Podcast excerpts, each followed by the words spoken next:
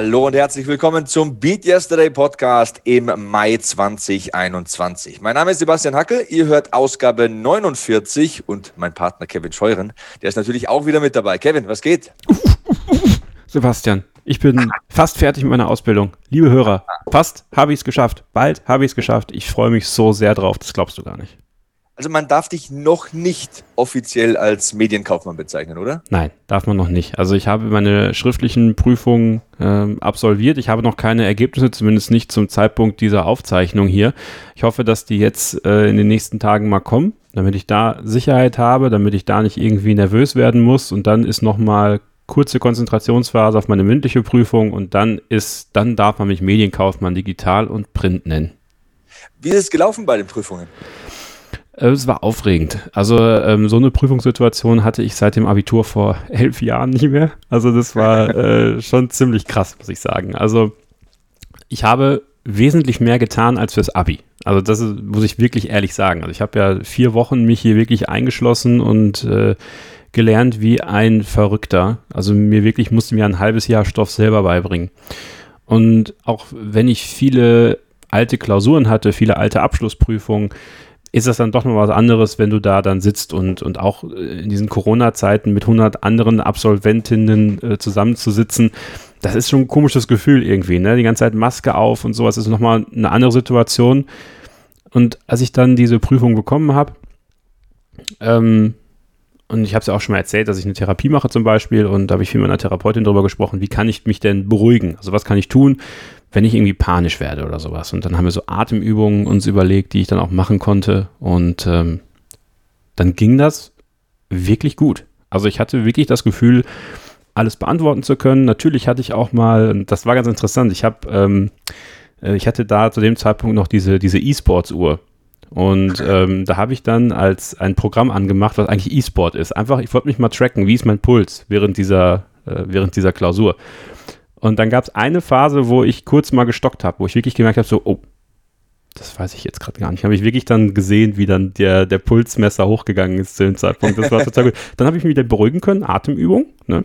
Und äh, dann ging das ganz gut. Also ich hatte jetzt bei allem das Gefühl, das schon angemessen bestanden zu haben, muss ich sagen. Also wenn das jetzt nicht geklappt hat, dann, dann weiß ich auch nicht, was, was da schiefgelaufen ist. Ähm, da war ich schon ein bisschen stolz auf mich, dass ich das jetzt so durchgezogen habe das war ja auch der große Anreiz. Also ihr habt ja meine ganze Phase jetzt hier mitbekommen in den letzten Jahren. Das ist äh, irgendwie auch aufregend. Also seid ihr alle irgendwie mit durchgegangen mit mir und äh, du auch. Ja, und jetzt irgendwie so diesen, das Licht am Ende des Tunnels zu sehen, ist ganz toll. Ich finde es bewundernswert, dass du so ehrlich darüber sprichst. Also ich bewundere das wirklich sehr. Und äh, ja, die nächste Frage, die logische Frage ist natürlich, wie geht's weiter? Also mündliche Prüfung ist in wie vielen Wochen? Ja, die mündliche Prüfung ist am 22. Juni. Okay. Also, alle da draußen im Beat Yesterday Universum, Daumen drücken, ne, die großen zehn gleich mit. Ich bleibe auch weiterhin positiv wie du, Kevin. Also, ich freue mich so ein bisschen Stück für Stück auf mehr Normalität in meinem Leben. Ich habe es dir vor der Aufzeichnung im Vorgespräch kurz erzählt. Also, meine Frau und ich, wir sind jetzt beide zweifach geimpft. Die Eltern auch, also Oma und Opa, aus Sicht der Kleinen natürlich. Und ja, ich denke, wir werden so einen kleinen Urlaubstrip machen nach Italien. Ich glaube, das ist nach jetzigem Stand vernünftig. Das tut uns wahrscheinlich auch gut nach den vergangenen kräftezehrenden Monaten. Und äh, ich glaube, die Kinder würden sich auch freuen über ein bisschen Strand und Meer. Also das ist so mein Lichtblick jetzt am Horizont. Das ist schön. Das ist auch das zu sehen und, und da wieder in die Normalität reinzukommen. Also ich bin mittlerweile auch einmal geimpft und, und freue mich da tierisch drüber. Einfach meine Eltern auch, also zumindest meine Mutter ist zum jetzigen Zeitpunkt geimpft einmal. Und zu wissen, dass man jetzt auch in der Lage ist, ähm, ähm, davon ausgehen zu können, nicht diesen schweren Verlauf zu haben. Das selbst wenn man es hat. Und ähm, da kann ich vielleicht eine ganz kurze Geschichte erzählen, Gerne. Die, mir, die mir ganz wichtig ist. Ähm, in meiner Heimatstadt ist, äh, du kennst ja Jan, äh, einer meiner besten Freunde, mit dem ich zum, zum Wrestling immer gehe und sehr viel Spaß habe. Äh, ein guter Freund von ihm, den ich auch flüchtig kenne, 29 ähm, Jahre, der ist an äh, Corona verstorben. Und ähm, der hat drei Wochen um sein Leben gekämpft. Junger Typ, 29 Jahre, mittendrin im Leben. Ähm, und der hat einfach Pech. Mhm. Und deswegen möchte ich echt jedem, äh, der die Möglichkeit hat, das, das, dieses Angebot des Impfens anzunehmen und, und sich, sich selber vor allem zu schützen, weil ja, diese Krankheit gibt es. Ja, das ist kein Fake. Und das war jetzt, glaube ich, das erste Mal, wo ich wirklich dadurch, dass ich diese Person kannte und dass es natürlich so gravierend ausgegangen ist und mir das unheimlich leid tut für die Familie, ähm, meinen Eindruck davon bekommen, wie wichtig es sein kann, alleine geimpft zu sein. Also zu wissen, dass, dass, dass ich ähm, höchstwahrscheinlich nicht auf die Intensivstation muss, wenn ich das habe wenn man es auch mal umdreht, ne, höchstwahrscheinlich wirst du auch keinen anstecken, der dann auf die Intensivstation muss. Das ist für mich tatsächlich immer noch viel wichtiger. Also meine, mein Vater ist über 70. Ich habe noch eine Oma, die wird jetzt 83. Also ich habe tatsächlich viele Menschen, auch mit Vorerkrankungen in meinem äh, Bekannten- und ähm, Verwandtenkreis. Also das war mir so wichtig irgendwie. Und das kann man tatsächlich auf beiden Seiten dieser Medaille sehen. Also einerseits natürlich ein Schutz für einen selbst, aber für mich ist es immer noch schwieriger, glaube ich, ähm, oder wäre es noch schwieriger, damit umgehen zu müssen, da irgendwie jemanden infiziert zu haben. Deswegen, ja, äh, was der Kevin sagt, ne? also lasst euch impfen, Leute. Und dann kehren wir zurück zur Normalität. Daily Business heute im Podcast ist das Thema E-Sport, Kevin. Da haben wir ja schon mal drüber gesprochen mit Mirza Jahic. Und äh, heute haben wir den Gründer und Geschäftsführer der eSports Player Foundation, Jörg Adami, bei uns zu Gast. Ich habe das Gespräch schon aufgezeichnet. Es geht eine knappe Stunde lang. Also mit Jörg, da hätte ich auch drei Stunden reden können. Ist ein dufter Typ. War selbst Sportler, zehn Jahre lang für die Deutsche Sporthilfe dann nach der aktiven Karriere gearbeitet. Und äh, die Deutsche Sporthilfe war sozusagen die Schablone, die Vorlage, die Blaupause für die eSports Player Foundation, die er dann mit anderen ins Leben gerufen hat. Und äh, ja, da habe ich mich ein bisschen, als ich mit ihm gesprochen habe, so an mein eigenes Leben ähm, erinnert gefühlt, weil keine Ahnung, so als Kind, da haben sie mir auch immer gefragt, so was möchtest du mal werden? Und dann sagt man halt so, so ulkige Dinge, wie bei mir zum Beispiel tatsächlich, ich habe immer gesagt, ich möchte mal Wrestler werden oder ich möchte was mit Wrestling machen. So, was macht der Hackel jetzt mit 40? Äh, war Wrestler und macht was mit Wrestling. Ne? Und klar, was sagen Eltern? Das ist doch unrealistisch, äh, ähm, das geht doch nicht. Das sind sowieso die vier Worte, die mich am meisten motivieren im Leben. Das geht doch nicht. Da sage ich auch gleich noch was dazu. Und äh, dann habe ich mir diese Doku auch noch angeschaut, die heißt Not a Game. Die gibt es auf Netflix. Und da geht es auch, also in einen einigen Kapiteln der Doku wenigstens mal drum, dass Kinder halt sehr viel vorm Rechner hocken oder vor der Konsole und sehr gut sind im Spielen und die Eltern verstehen gar nicht, was die wollen was die werden wollen, was die motiviert. Der eine gewinnt dann 10.000 Dollar und die Eltern fallen aus allen Wolken denken, wieso 10.000 Dollar? Wo kommt das jetzt her so ungefähr? Ne? Ähm, da hat so ein Kind mit, keine Ahnung, 10, 11, 12, ein Jugendlicher mit 13, 14, 15 Jahren hat halt den Traum, E-Sports-Profi zu werden, Wettkämpfe zu machen, vielleicht sein Geld damit zu verdienen, Karriere zu machen, einer der Besten auf der Welt zu werden, was ja nicht verwerflich ist. Ich meine, das ist ja Sport, das ist Präzisionssport und da, da geht eine Leistung ab, ne, im Kopf, am Körper, äh, an der Konsole sowieso. Und ja, keine Ahnung, habe ich mich so an meine Kindheit erinnert gefühlt, wo ich auch immer gesagt habe, ich möchte Wrestler werden, habe den Lippenstift von meiner Mama genommen und habe mir so die Facepaint aufgezogen mit meinem Bruder und im Garten rumgecatcht. Uh, don't try this at home und so. Ne? Und ähm, ja, keine Ahnung. Und, und letzte Woche habe ich ähm, das war so ein Full-Circle-Moment. Rey Mysterio kennen vielleicht auch Leute, die jetzt Wrestling nicht regelmäßig schauen und nicht Wrestling-affin sind. Einer der größten Lucha-Libre-Legenden überhaupt, also der bekannteste maskierte Wrestler auf jeden Fall mal auf dem Planeten. Und dann sitzen wir da in diesem Instagram Live und der sitzt im Hotelzimmer und ich sitze in meinem Arbeitszimmer und wir quatschen halt eine halbe Stunde und die Zeit vergeht und er ist halt voll drin und geht voll ab und findet das voll geil, dass ich die alten Matches aus den 90ern kenne und dass ich die ganzen Details bemerkt habe in seinen Matches und dass ich mich an jedes Outfit erinnern konnte und jede Maske und die Farben und und die Publikumsreaktionen und so. Und keine Ahnung, wenn das als Kind erzählst, wenn, wenn du sagst, äh, Mama, das möchte ich mal beruflich machen. Ich weiß nicht, ob meine Eltern so in der äh, Konkretheit äh, geglaubt hätten, abgenommen hätten oder ob sie auch gesagt hätten, also das geht doch nicht, das gibt's doch nicht, sowas passiert nicht. Und äh, das fand ich irgendwie ganz lustig. Ich muss dann mit mir selbst lachen, als ich die Doku gesehen habe, als da irgendwie so ein Elfjähriger steht und sagt, ja, er will halt der Beste der Welt werden, er will halt die anderen äh, in Grund und Boden zocken. Ich fand das irgendwie mega lustig und habe mich da so selbst ertappt und muss dann irgendwie, irgendwie mit mir selbst lachen. Ich hatte auch ähm, just gestern, also an dem Tag, an dem wir das hier aufnehmen, hatte ich ein, ein ganz tolles Interview für meinen Formel 1 Podcast Starting Grid auf meinsportpodcast.de ich habe jetzt so eine Vintage-Reihe aufgemacht. Ja, jeden Monat gibt es dann ein Interview mit einer Persönlichkeit aus den verschiedenen Jahrzehnten der Formel 1. Und Voll. ich verrate jetzt natürlich nicht, mit wem ich das Interview gemacht habe, aber als ich aufgehört habe, dieses Interview zu machen, ähm, ich habe fast angefangen zu heulen.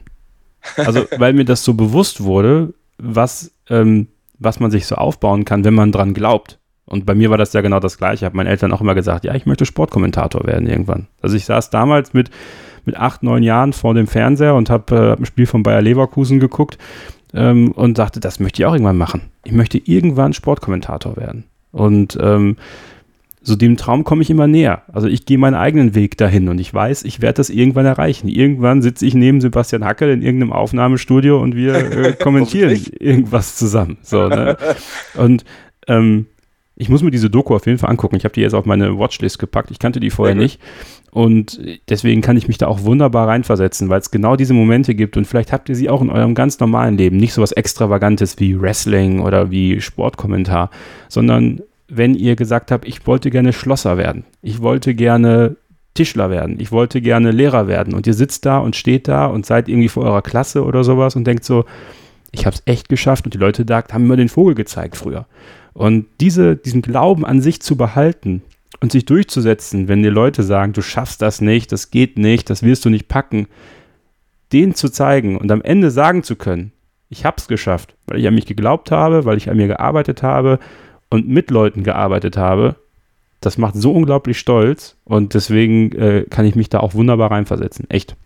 Ja, ich glaube, wir verschwenden einfach viel zu viel Zeit damit, irgendwelche Regeln zu folgen, ja. die andere auf uns projizieren. Also ich habe es gesagt, jeder kennt irgendwie den Satz, das geht nicht. Und das sind drei Worte, die könnten mich nicht mehr motivieren, ganz ehrlich. Also das ist so ein Satz, der stachelt mich mega an. Und vielleicht denken Eltern oder Verwandte und Bekannte gar nicht weiter nach. Also die sagen das vielleicht einfach, weil sie selbst einfach davon ausgehen, dass das unrealistisch ist und denken sich gar nichts dabei. Aber das gibt, da gibt es auch Menschen, die solche Sätze aussprechen und ihr eigenes Leben hassen. Und da, ja, deswegen lasst euch da nicht die Grenzen von diesen Menschen auferlegen. Also ich hatte das so oft in meinem Leben. Also als ich meinen Beamtenjob gekündigt habe, da, da, kam das haufenweise. Also ich weiß noch, da haben sie in den Dienstbüros Aushänge gemacht mit mir in der Wrestling-Kleidung und wenn ich vom Seil gesprungen bin, haben sie hinten Flügel dran gezeichnet. Also heutzutage würde man wahrscheinlich Mobbing sagen, aber mich hat das irgendwie noch mehr motiviert. Und dann war ich Wrestler, dann fielen die Sätze wieder und dann, dann wollte ich Wrestler werden und äh, Kommentator. Dann sind sie wieder gefallen und als ich Kommentator dann mehr erreichen wollte, da, da habe ich die Sätze wieder gehört. Also ihr versteht irgendwann den Dreh. Ne? Also sobald du irgendwas Unrealistisches, jetzt mal in Anführungszeichen, in den Augen anderer Menschen, Menschen erreichen möchtest oder gar tust, um Gottes Willen, ne? da kommen automatisch die Nörgler und die Zweifler und die wollen dir das miese machen und äh, das hört nie auf. Also täuscht euch da auch nicht. Das geht nicht weg. Die gibt's immer. Und es wird immer diese Menschen geben, die diese unsichtbaren Handschellen anlegen wollen und äh, deren Limitationen dürfen aber nicht zu euren werden. Ich glaube, das ist ganz, ganz wichtig, dass man träumt und, und wagt und versucht und meine Güte auf die Schnauze fällt. Was bin ich auf die Schnauze gefallen in meinem Leben? Das ist so wichtig, aber trotzdem bin ich an dem Punkt gekommen, an dem ich jetzt bin und das ist voll okay, das ist voll cool. Äh, wie gesagt, dieser Moment, als ich da sitze mit Rey Mysterio, ich weiß noch, als ich 15 war und habe äh, die Wrestling-Sendungen im Fernsehen geschaut, habe mir gedacht, ey, das ist so ein geiler Typ. Das war irgendwie so der Rocky, weil, weil das war der kleinste und, und der leichteste und, und der schmächtigste, aber der hat immer die Großen besiegt und ist rumgeflogen und auch wenn er verloren hat, dann hat das trotzdem irgendwie probiert. Wie geil ist das, mit dem Typen 30 Minuten zu sprechen, äh, um, um und ja, ihm von meiner Kindheit zu erzählen. Und das hätte ich auch nie geglaubt. Das war auch unrealistisch und das, das geht nicht. Ne? Äh, Probiert es einfach. Träumt, wagt und, und 15 Mal auf die Schnauze gefallen, aber beim 16. Mal steht man auf, putzt ab und dann, dann läuft das Ding. Ne? Nur dran glauben. Das ist so. Das ist so. Ach, schön. Ja, ich bin motiviert. Also ich, äh, ganz ehrlich, äh, wir, wir, werden da nach dem Interview noch ein bisschen über, über so ein paar Sachen sprechen, denke ich. Ich glaube, ich glaub, wir sollten die Leute jetzt in dieses Interview mit, mit Jörg Adami entlassen, weil Idee. So Idee. viele Themen, ähm, sehr viele interessante Themen. Also wenn ihr zum Beispiel jetzt nochmal ins Archiv zurückschaut, ihr könnt alle Ausgaben vom Beat Yesterday Podcast entweder auf beatyesterday.org natürlich äh, nachhören oder aber in den diversen Podcast-Apps. Und wenn ihr möchtet, könnt ihr uns auch gerne bei Apple Podcast eine 5-Sterne-Rezension hinterlassen. Das wird uns sehr freuen und auch sehr helfen. Und äh, dann könnt ihr zum Beispiel zurückgehen ins Archiv, nochmal den Podcast mit Mirza Jahic euch anhören, der als aktiver E-Sportler von seinen Erfahrungen mit uns gesprochen hat. Und jetzt bekommt ihr quasi, Sebastian, nochmal eine andere Seite, eine ganz wichtige Seite, weil es geht auch um Förderung und das ist extrem wichtig in der heutigen Zeit. Ja, und tatsächlich Komischerweise geht es auch im Interview um das Scheitern, gleich am Anfang nämlich. Denn ähm, äh, Jörg war Junioren-Europameister beim 3000 Meter Hindernislauf.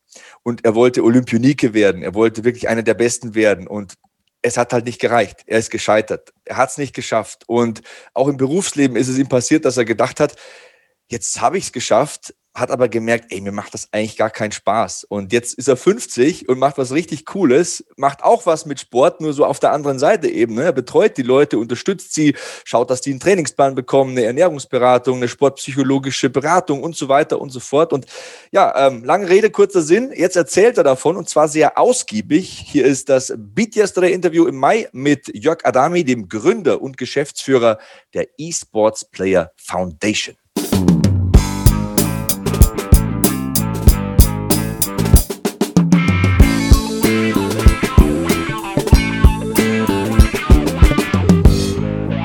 Weiter geht's im Beat Yesterday Podcast. Unser Interviewgast in Ausgabe 49 ist Gründer und Geschäftsführer der Esports Player Foundation, Jörg Adami. Hallo Jörg, geht's dir gut? Hi Sebastian, ähm, mir geht's super. Ähm, wir haben gerade schon ein bisschen gesprochen, also alle gesund, das ist ganz gut.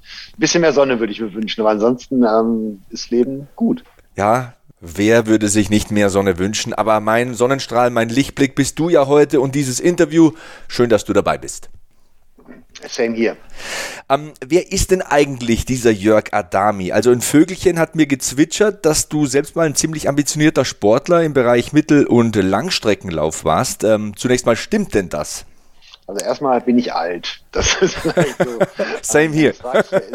Ähm, also inzwischen 50 und wenn du 50 bist, hast du halt schon ein bisschen was erlebt, in Anführungsstrichen. Ähm, und ja, tatsächlich, also wenn ich ähm, so ein bisschen die Geschichte erzähle, dann fange ich damit ganz gerne an, weil ich glaube halt, dass dass tatsächlich, also Sport mich in dem Fall halt so ein bisschen geprägt hat und dass sich das auch wie so ein, wie so ein roter Faden bei mir durchzieht. Also ich bin mal halbwegs ambitioniert im Kreis gelaufen, eben Mittel- und Langstreckenlauf. Ähm, hatte damals auch noch den Traum, ein großer zu werden, wollte irgendwie zu Olympia und ähm, habe dann als Junior ähm, recht viel Zeit auch investiert und ähm, ja, eben damals vom TV Wattenscheid, das war ein recht großer Leichtathletikverein, ähm, bin ich, im, bin ich halt im Kreis gelaufen, habe da auch ein paar Erfolge erzielt und ähm, was ganz, ganz interessant ist, dass ich so nach meinem größten Titel, ähm, mir mein Trainer damals sagte, besser wird's nicht. Also ähm, du hast jetzt sozusagen das Maximum aus deinem Talent herausgeholt und wenn er mir einen Tipp geben könnte, dann ähm, wäre das derjenige jetzt sozusagen damit aufzuhören.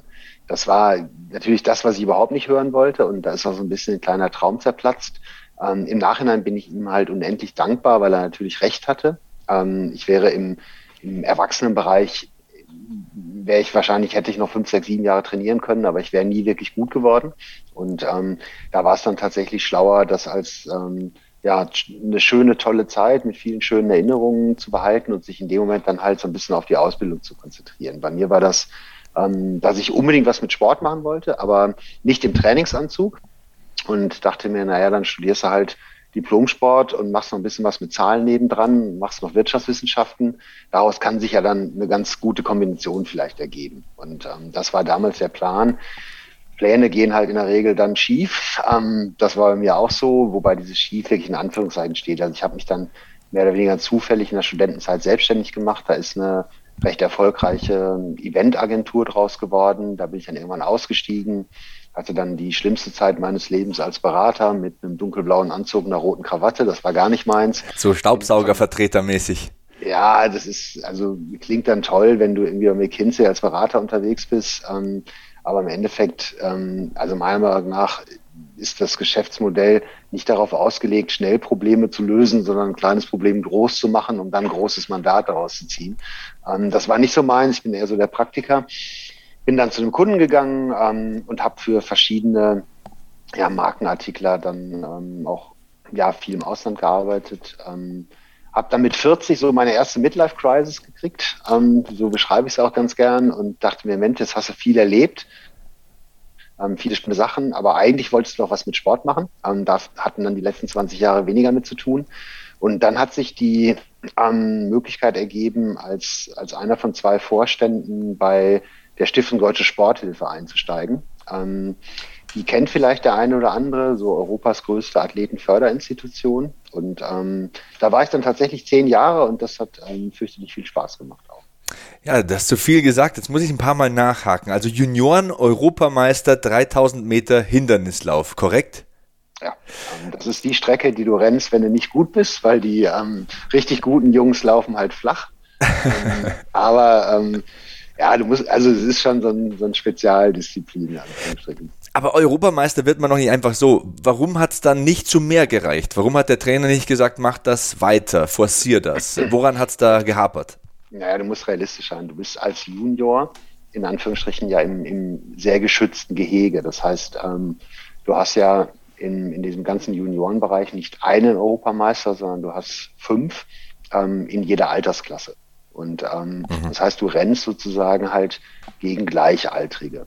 Und ähm, da ist das Einzige, was wirklich zählt, ist im Endeffekt schon die, die Zeit, die du in der Lage bist zu laufen, an der du dann dich auch wirklich messen kannst und auch schauen kannst, wenn du das so ein bisschen in die, in die Zukunft ähm, transformierst, dann schaust du mal, was die richtig guten Jungs, die jetzt eben im, im Senioren- oder im, im aktiven Bereich dann halt eben die, die, das nationale, europäische oder Weltniveau bestimmen, was sind die denn so gelaufen, als sie 17, 18, 19 waren?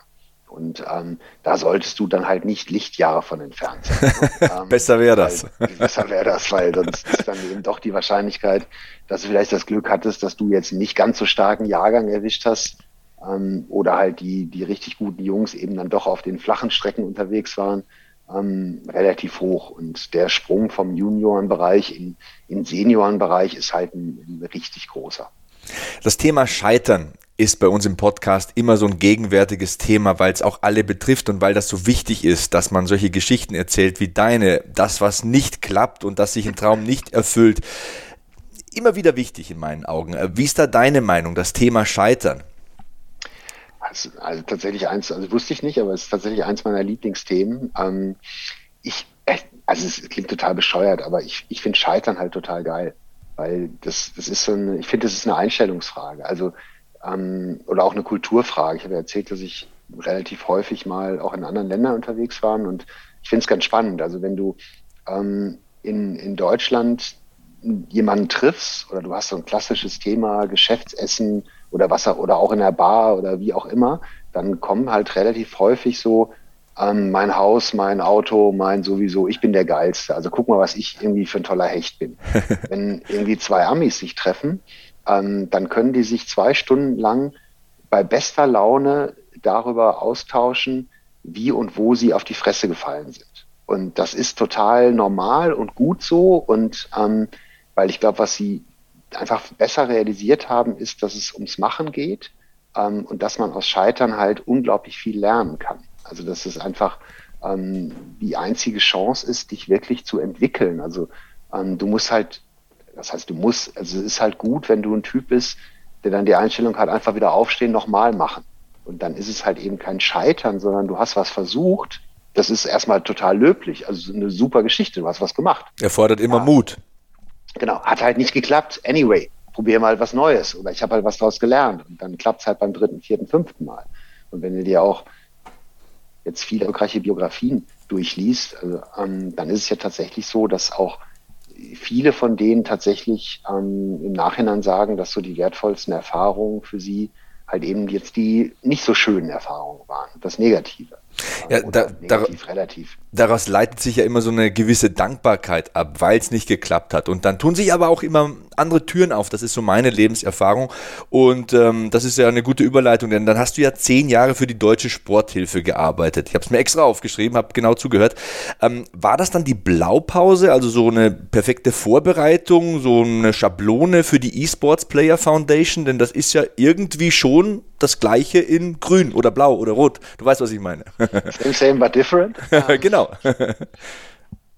Ja, natürlich. Also es, es hat unglaublich viel damit zu tun. Also für mich erstmal war das ein, ein, ein ganz, ganz großer Wechsel. Also ähm, der Riesenunterschied ähm, zu vielleicht jetzt klassischen Industriejobs oder Konzernjobs war, dass du auf einmal nicht mehr nur für eine Zahl in einem Excel-Sheet, egal wie groß sie ist, verantwortlich ist, sondern dass du ähm, ja du mit deiner Arbeit weißt, dass deine Arbeit sozusagen das Schicksal von Menschen beeinflussen kann und soll. Und äh, die Idee der, der Sporthilfe ist ja eben die olympischen Athleten, die jetzt nicht ähm, den Luxus haben, mit ihrem Sport so ausreichend Geld zu verdienen, dass sie A davon leben können oder B noch ferner weg ihre Zukunft gestalten können, ähm, dabei zu unterstützen, also A, die Knochen hinzuhalten für uns als Land. Ähm, wir freuen uns halt alle, wenn der achte Olympiasieger wird, dann steht halt ganz Deutschland auf der Couch. Super Thema, ähm, super Thema. Das, wenn ich da kurz unterbrechen darf.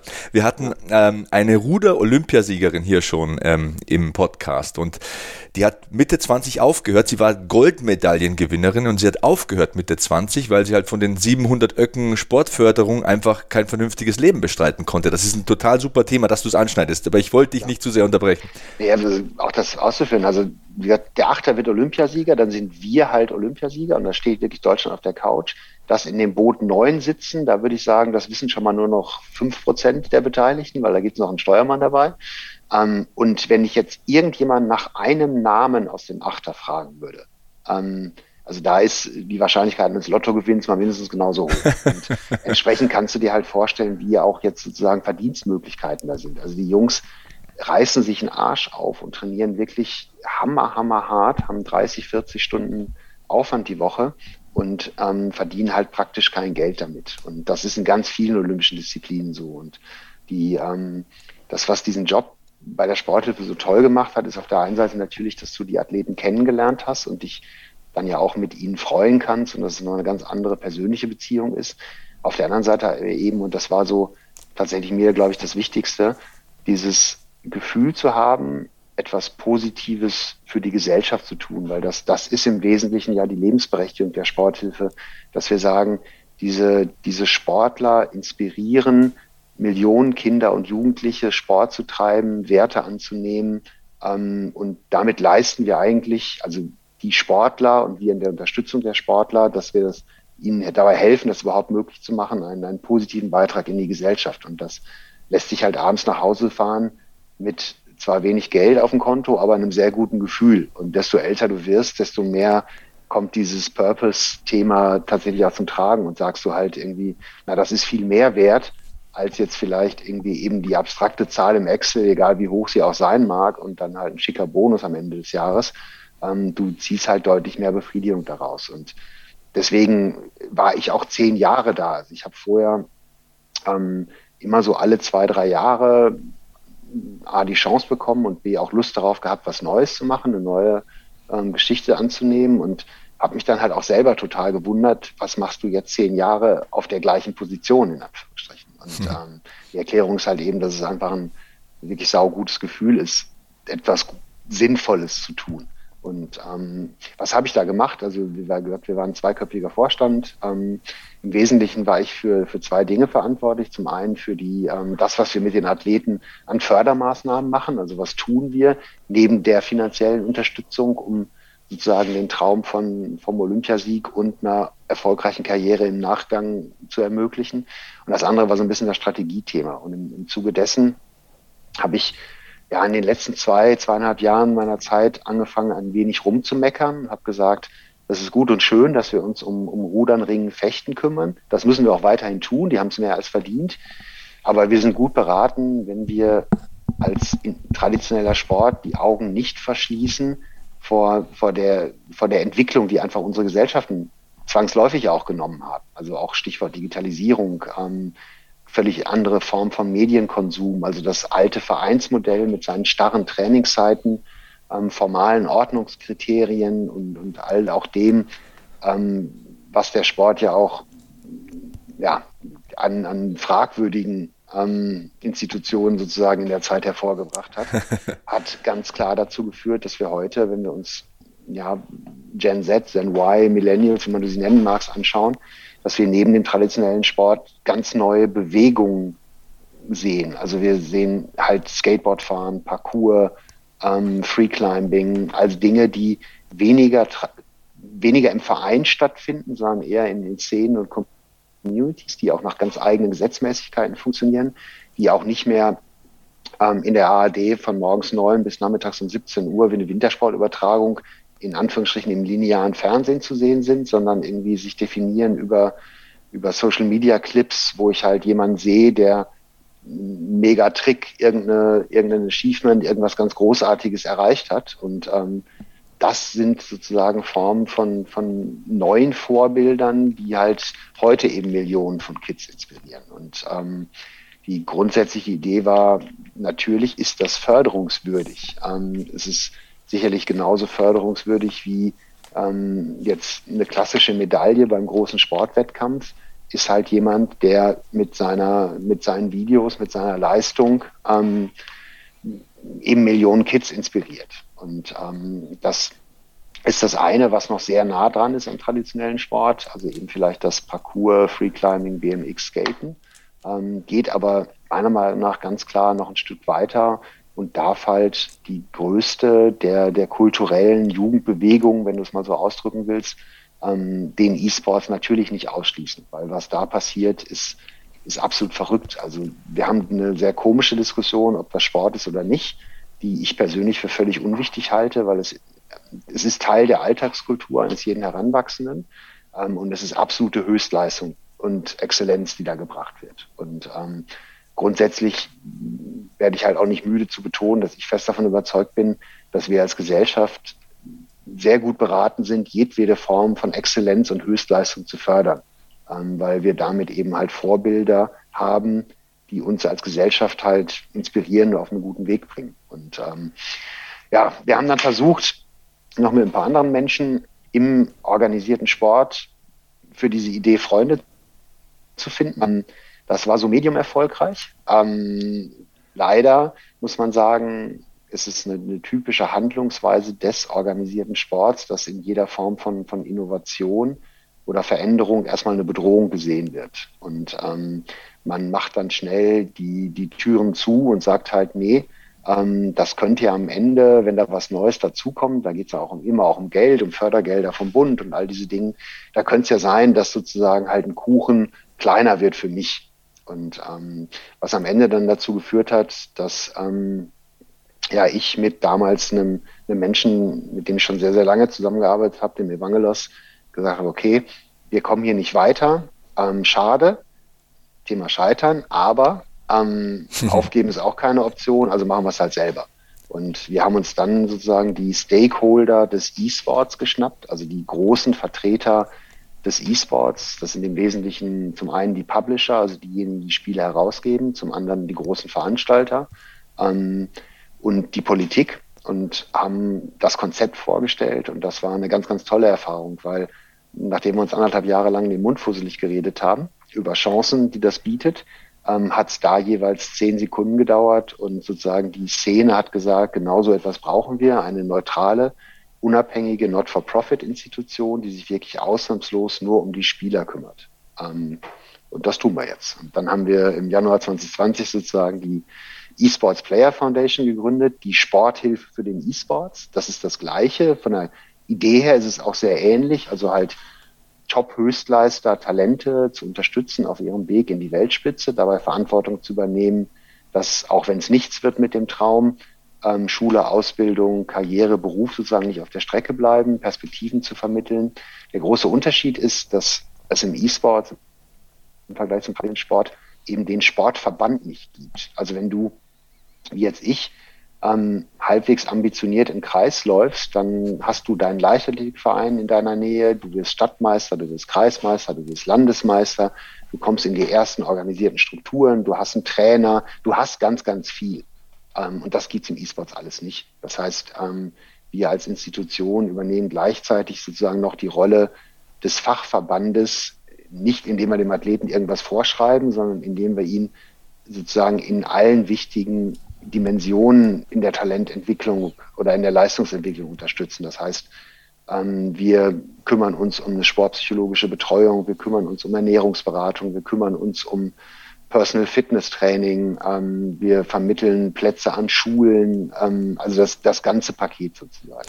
Ein holistischer Ansatz. Mensch, jetzt sind aber viele Fragezeichen aufgeploppt bei mir. Ähm, ich habe sp äh, sportlich mitgeschrieben hier und äh, mir ein paar Stichpunkte gemacht. Also nicht, dass ich was vergesse. Ich fand es mega spannend, was du gesagt hast. Also first things first, beim Thema E-Sports, da geht es ja um den sportlichen Aspekt, um den Wettkampf. Also das Videospiel ist Objekt des sportlichen Handelns, würde ich mal sagen. Aber so ziemlich jeder hat ja schon mal freizeitmäßig so ein Videospiel gespielt. Und es hat ja auch was, sich mit Freunden mal so abends zu verabreden, ein kleines FIFA-Turnier zu zocken. Wie sieht es da bei dir aus? Also ganz am Anfang mal gefragt, bevor, bevor wir jetzt alles aufdröseln, spielst du auch selbst? Ähm, klar, allerdings schlecht. das liegt immer im Auge des Betrachters.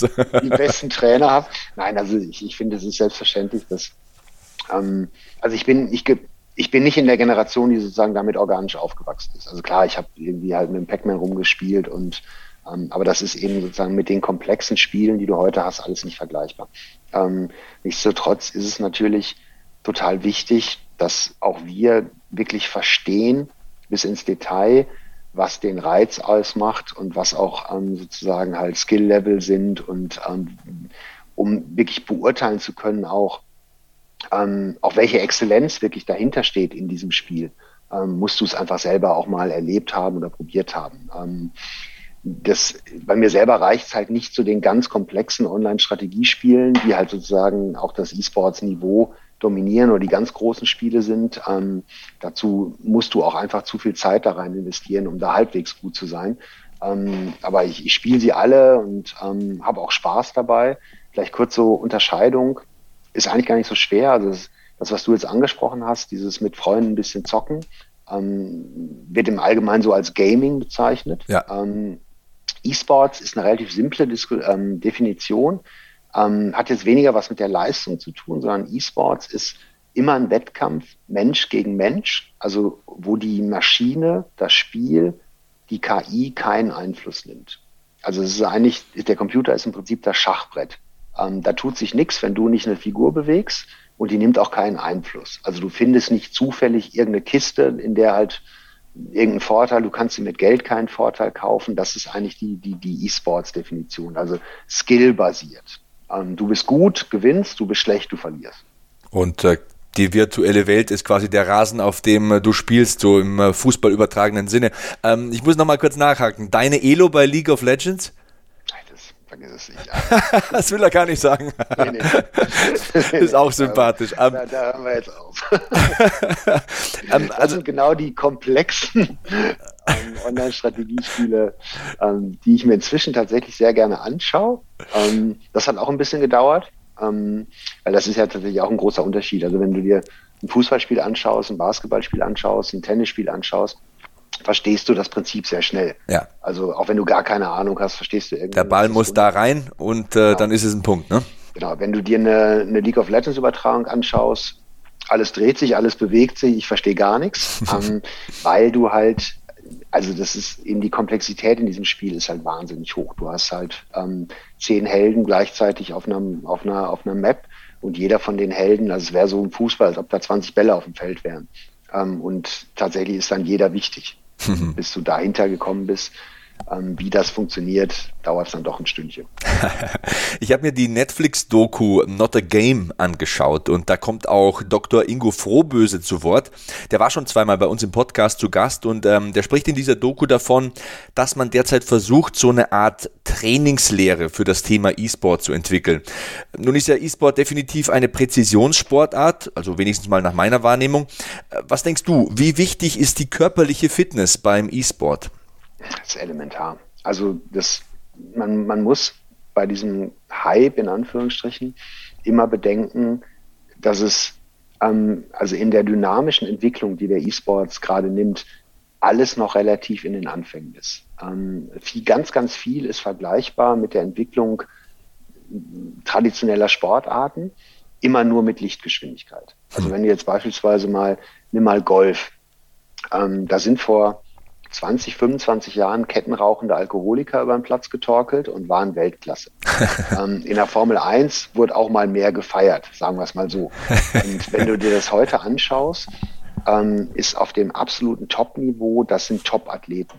Ähm, sogar im Schach, ich glaube, ähm, unter den Top 10 der Schach-Weltrangliste sind, glaube ich, drei Triathleten und drei Marathonläufer. Krass. Ähm, also das, das Thema und im E-Sports sind wir sozusagen, wir haben immer noch Talente auf Weltniveau, die gut spielen können. Die wird es in, in absehbarer Zeit nicht mehr geben. Du wirst im E-Sports, dazu geht es auch einfach um viel zu viel Geld und ist sozusagen ein so großer Sport, ähm, in absehbarster Zeit nur noch echte Profis sozusagen halt auf dem höchsten Niveau sehen. Und was ist professionell? Professionell ist, dass du dein, dein Handeln darauf ausrichtest, deine maximale Performance, deine maximale Leistung abrufen zu können. Und jetzt kannst du dir ausrechnen, dass ähm, bei einem Hochkonzentrationsspiel oder bei einem Turnier, wo du über mehrere Stunden am Tag ähm, zwischen je nach Spiel 20 und 60 Minuten absolute Konzentrationshöchstleistung bringen musst, ähm, du nicht gut beraten bist, wenn du dich von Pizza und Cola ernährst und dein Blutzuckerspiegel nach zehn Minuten im Keller ist und du anfängst, das, das nimmt dir geistige Kapazität weg. Wenn du körperlich nicht fit bist, ähm, schaffst du solche Belastungen einfach nicht. Wenn du körperlich nicht fit bist und dir der Rücken weh tut, ähm, lenkt dich das vom Spiel ab. Und das sind alles Faktoren, die halt am Ende des Tages eben die Prozent ausmachen werden, die darüber entscheiden, ob du eben wirklich Weltniveau bist oder nicht. Also ich habe jetzt den Luxus gehabt, dass ich wirklich viele Olympiasieger persönlich kenne. Ähm, und was tatsächlich ganz spannend ist, keiner von denen war das größte Talent. Ähm, das sind die Jungs, die am härtesten gearbeitet haben. Mhm. Und ähm, das ist tatsächlich auch ganz spannend, dass ähm, das wahrscheinlich auch einer unserer der Gründe ist, warum wir auch seitens der Politik als eSports Player Foundation relativ stark unterstützt werden, weil wir mit einem ganz simplen Ansatz sozusagen auf die Spieler zugehen und sagen, Freunde, ähm, zum einen haben wir ganz viel Respekt vor dem, was ihr da tut. Das ist aus unserer Sicht absolute Höchstleistung. Ähm, und wir haben auch Respekt davor und wir haben auch verstanden, dass eure Kernmotivation für das Spiel oder für Spielen nicht eine Lean-Back Netflix ähm, ist, also ich will mich entspannen, sondern jemand, der kompetitiv, ambitioniert Computer spielt, will das Spiel gewinnen. Das ist ganz wichtig zu verstehen. Ähm, und das ist nicht nur, um sozusagen jetzt Weltniveau zu erreichen, sondern auch, wenn ich in meiner Klasse bin, in der, in der siebten Klasse und meine ganze Klasse spielt was auch immer und wir haben eine Klassenrangliste, eine Ladder, dann will ich da nicht letzter sein. Und ähm, dahinter steht eine ganz hohe Leistungsmotivation.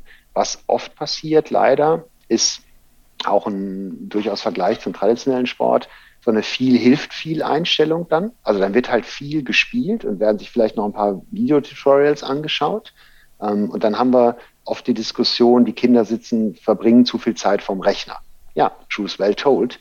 Ähm, und dem kann ich jetzt auf der einen Seite mit Verboten kommen, ähm, dem 15-Jährigen den Router aus der Wand ziehen. Das ist eine schlechte Idee beim pubertierenden Jugendlichen. Glaube ich auch. Oder, oder ich nehme ihn ernst und verstehe halt, dass dahinter eine Leistungsmotivation steht und erkläre ihm in Anführungsstrichen jetzt gar nicht negativ, sondern sage ihm halt, okay, wenn du wirklich besser werden willst, dann musst du dich als Athlet verstehen, als kompletter Athlet. Das heißt, du brauchst körperliche Fitness, du musst dich gesund ernähren, du musst ausreichend schlafen, du musst mental stark sein, du musst Werte vertreten. Und das ist eben sozusagen das, jetzt schließt sich so ein bisschen der Kreis wieder auch mit etwas Positives für die Gesellschaft tun, ähm, dass wir mit unseren Spielern vorleben.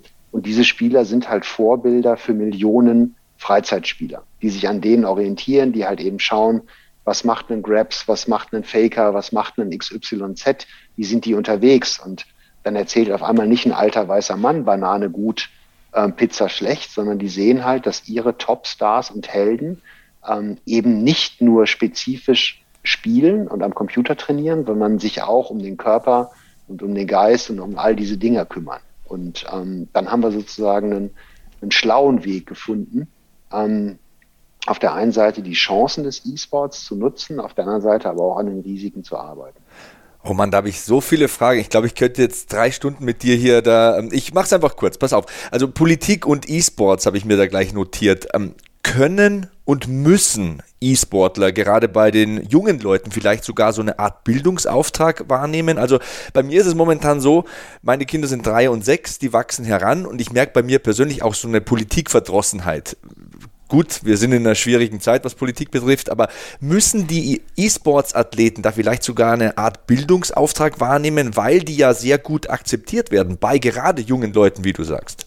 Also müssen, finde ich immer ein schwieriges Wort, weil du sozusagen halt da die in die Pflicht rufst, ne? Aber sag mal können, also, können. Genau, also, also genau, also können und wollen, ja, absolut.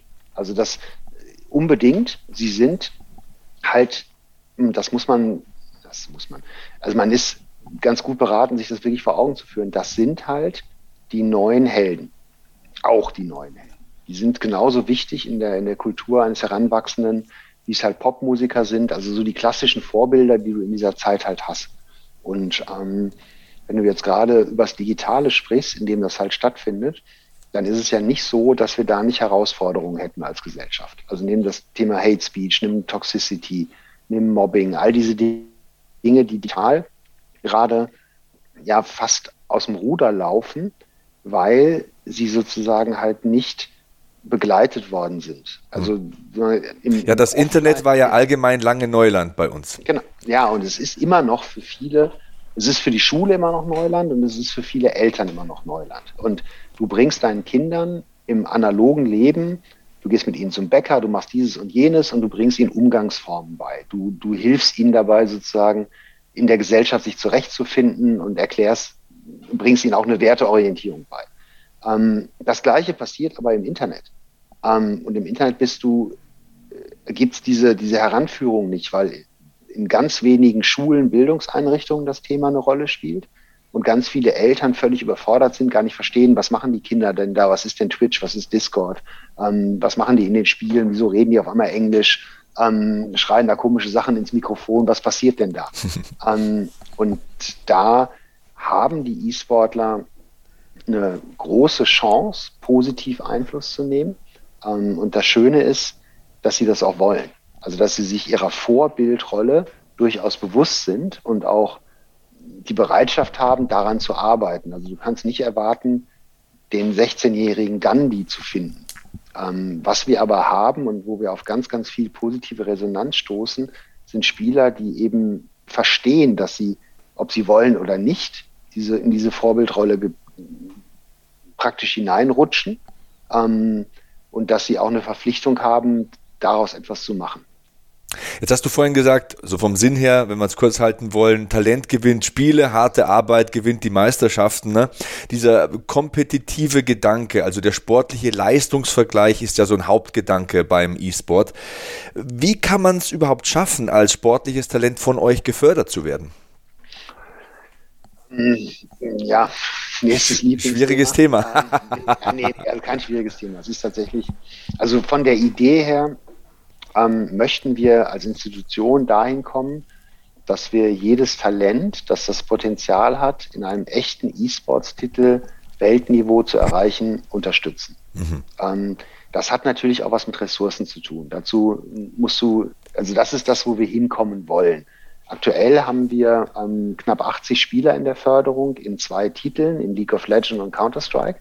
Ähm, wir haben natürlich mehr Spieler in Deutschland ähm, in anderen Spieletiteln, die sehr relevant sind, die die E-Sports ähm, und weltweit auch irgendwie halt eine hohe Relevanz haben.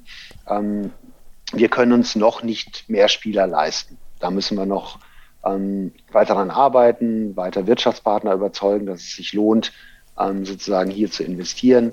Ähm, sicherlich auch politisch noch weiter aktiv werden, dass natürlich, wenn du über Spitzensportförderung sprichst, ähm, natürlich ein erfolgreicher klassischer Leistungssportler sehr viel für die Repräsentanz des Landes tut. Klammer auf, schau dir mal die Zahlen im E-Sports an, die sind deutlich größer. Ähm, oder ein, e ein erfolgreicher E-Sportler aus Deutschland genauso die Leistungsfähigkeit des Landes repräsentiert. Ähm, grundsätzlich ist uns aber dabei auch wichtig, dass wir, da kommt hier wieder so ein bisschen meine eigene Geschichte hinein, wenn ich nicht aufgehört hätte mit 18, hätte ich fünf, sechs, sieben Jahre unglaublich viel Zeit investiert in etwas, das kein, keine Aussicht auf Erfolg gehabt hätte. Das heißt, ähm, wenn wir jetzt uns ein, ein, Talent anschauen, je nach Spiel unterschiedlich alt, dann müssen wir uns relativ sicher sein, dass das Potenzial wirklich da ist, das allerhöchste Niveau zu erreichen, weil ansonsten ist es zwar ganz cool, wenn wir ihm eine EPF-Jacke anziehen, das findet erstmal jeder toll, ähm, aber dahinter steht ja das Versprechen auf Blut, Schweiß und Tränen, auf ganz, ganz viel Aufwand, ähm, du wirst deine Freunde, du, du, du verzichtest auf ganz viel für, den, für deinen Traum, für den Leistungssport. Du gehst eben nicht feiern wie die anderen. Du machst dieses und jenes nicht. Du hast ähm, 30, 40 Stunden Aufwand für deinen Leistungssport und du musst parallel noch Schule, ähm, Ausbildung auf die Reihe kriegen. Ähm, das ist eine, ein hoher Preis und das macht eben nur Sinn, wenn es auch wirklich das Potenzial gibt. Es kann auf dem Weg trotzdem noch ganz, ganz viel schiefgehen und ähm, es können kannst Pech haben, es kann eben doch nicht reichen. Und deswegen ist so dieser Auswahlprozess für uns ein ganz, ganz elementarer. Und wir arbeiten auch wirklich mit, ja, sehr intensiv daran, ihn noch besser zu machen. Also, weil mich interessiert logischerweise nicht, wie gut spielt jemand mit 15 oder 16. Was mich interessiert, ist, wie gut wird jemand, kann jemand werden. Stichwort Potenzial. Ich, genau, da bin ich auf der einen Seite, ich kann mir natürlich jetzt eine ILO und alles Mögliche anschauen, wo, wo ist er jetzt? aber nicht interessant, nicht spannend. Was mich eigentlich interessiert ist, und dann sind wir dann wieder im, im komplexen sportwissenschaftlichen Bereich. Also wir machen gerade relativ breit angelegte Untersuchungen, wo wir schauen, welche Charaktereigenschaften ähm, machen denn die absoluten Top-Spieler auf der Welt gerade aus? Also was für Persönlichkeitsmerkmale haben die? Ähm, um das dann wieder rückzutransferieren, zu sagen, halt kann ich da Testverfahren entwickeln, wo ich auch einen 16-Jährigen daraufhin mal abrufen kann und all diese Dinge. Ähm, das ist im traditionellen Sport auch ein leidiges Thema. Da gibt es Verbände, die machen es ganz gut. Da gibt es noch viel mehr, die machen es fürchterlich schlecht. Ähm, da gibt es Sportfördersysteme, die machen es gut. Da gibt es Systeme, die machen es schlecht. Ähm, und das ist im E-Sport in der Entstehung, würde ich sagen. ganz praktisch aktuell haben wir echte Experten, Coaches fest angestellt in den Spielen, die ähm, in den Szenen und Communities sehr aktiv unterwegs sind. Und wir werden auch eben dadurch, dass wir so ein bisschen, also nicht ein bisschen, sondern wir verstehen uns selber und sind es auch als breite Initiative der ganzen Industrie. Also hinter uns stehen eben die Publisher, Veranstalter und, und, und, ähm, auf deren Servern die Spieler auch spielen. Also wir kriegen sehr, sehr viele Hinweise auf außergewöhnliche Leistungen und schauen uns dann die Personen sehr, sehr intensiv an ähm, und wir haben dann für die Auswahl allerdings noch ein zweites Kriterium. Auf der einen Seite ist sozusagen das sportliche Potenzial, also ein Skill-Level entscheidend, das beurteilt wird. Auf der anderen Seite ähm, End-Surf as Role Models, der zweite Teil unserer Mission, eben aber die Bereitschaft, diese Vorbildrolle auch anzunehmen, also sich aktiv einzusetzen für Werte, sich aktiv zu distanzieren gegen Hate Speech, Toxicity, Mobbing, also nicht zu erwarten, du bist Gandhi, aber zu sagen, ich habe Lust, Gandhi zu werden. Also ich will sozusagen diese Vorbildrolle auch wirklich annehmen. So Ambassador-Qualitäten quasi. Wie jetzt sozusagen dein reines Skill-Level. Mhm. Also wenn du ein rechtsradikales Arschloch bist, kannst du so gut spielen, wie du willst. Dann wirst du von uns nie im Leben gefördert werden.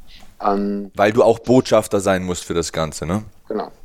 Okay, ähm, Stichwort Ressourcen. Ich habe wieder fleißig mitgeschrieben. Ähm, Gibt es so eine Art Transfermarkt für Top-Talente im E-Sport?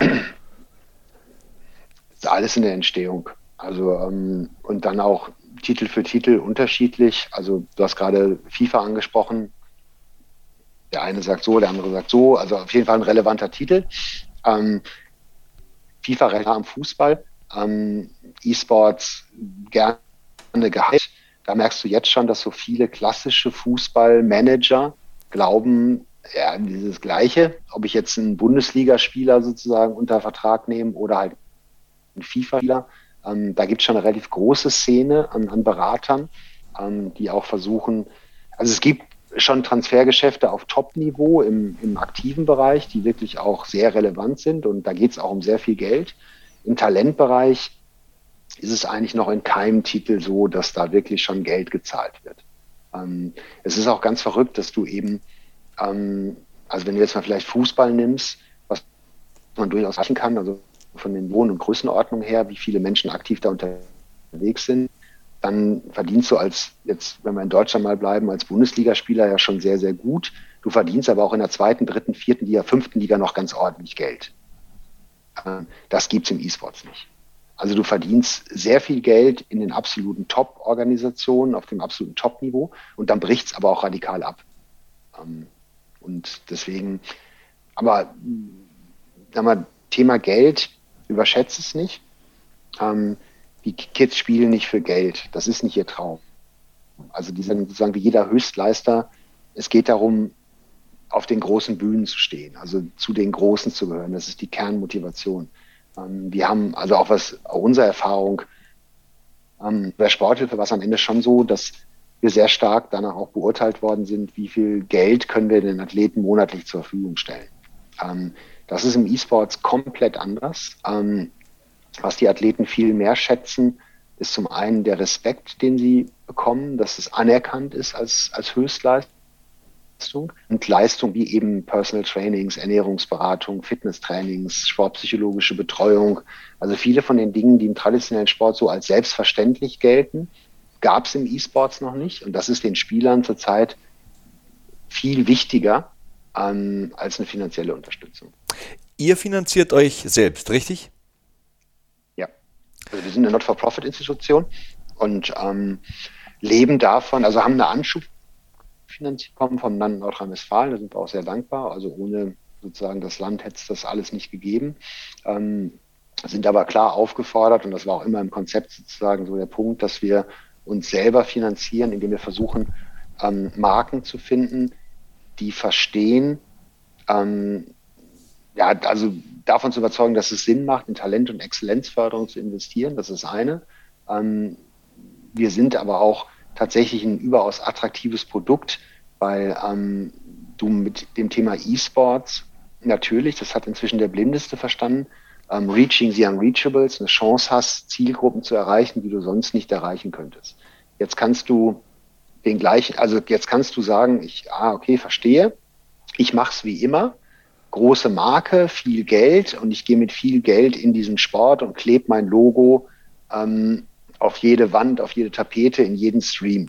Ähm, was du dann erleben wirst, ist, dass das Geld besser aus dem Fenster hätte schütten können, dann hätte es dir zumindest nicht geschadet, ähm, weil, und das ist total geil, das ist ja jetzt kein E-Sport-spezifisches Kriterium, dich halt eine junge Generation heute nicht danach fragt, wie groß dein Logo ist, sondern was du als Marke leistest ähm, oder was du mitbringst für das, was ich liebe. Also was ist deine Geschichte? Was tust du? Wie engagierst du dich?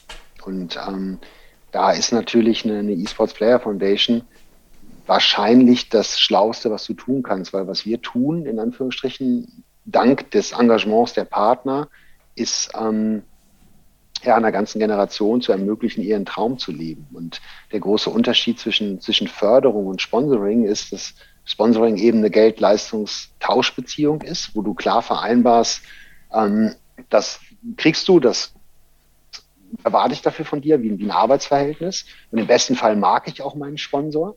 Wen ich aber liebe, ist meine Oma, die mich uneigennützig immer unterstützt und sozusagen keine Gegenleistung einfordert. Was aber dann passiert, ist, dass ich meiner Oma viel mehr gebe, als ich einem Sponsor geben würde. Also A kriegt sie von mir etwas zurück, was du dir nicht kaufen kannst. Das ist irgendwie Liebe. Ähm, und natürlich oder auch privat. Also wenn du mich fragst, Sebastian, kannst du mir beim Umzug helfen? Dann komme ich.